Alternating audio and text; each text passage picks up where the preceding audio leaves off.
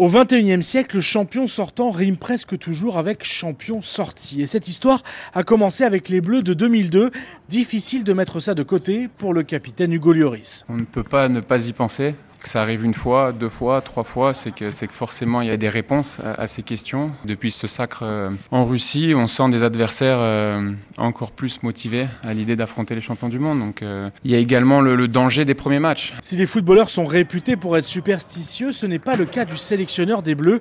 Pour Didier Deschamps, tout s'explique. C'est pas ça qui va me saper le moral, bien au contraire, mais euh, ça prouve la difficulté de se maintenir euh, au très haut niveau. Et c'est devenu tellement difficile qu'aucun champion du monde n'a réussi à garder son titre depuis le Brésil en 62, une source de motivation pour Adrien Rabiot. C'est excitant de pouvoir euh, défendre son titre. On a l'opportunité aussi de faire quelque chose d'historique, de, marquer l'histoire, donc c'est vraiment un défi assez, assez excitant. Et comme la légende brésilienne Pelé, il y a 60 ans, ils sont 10 à pouvoir réaliser ce doublé.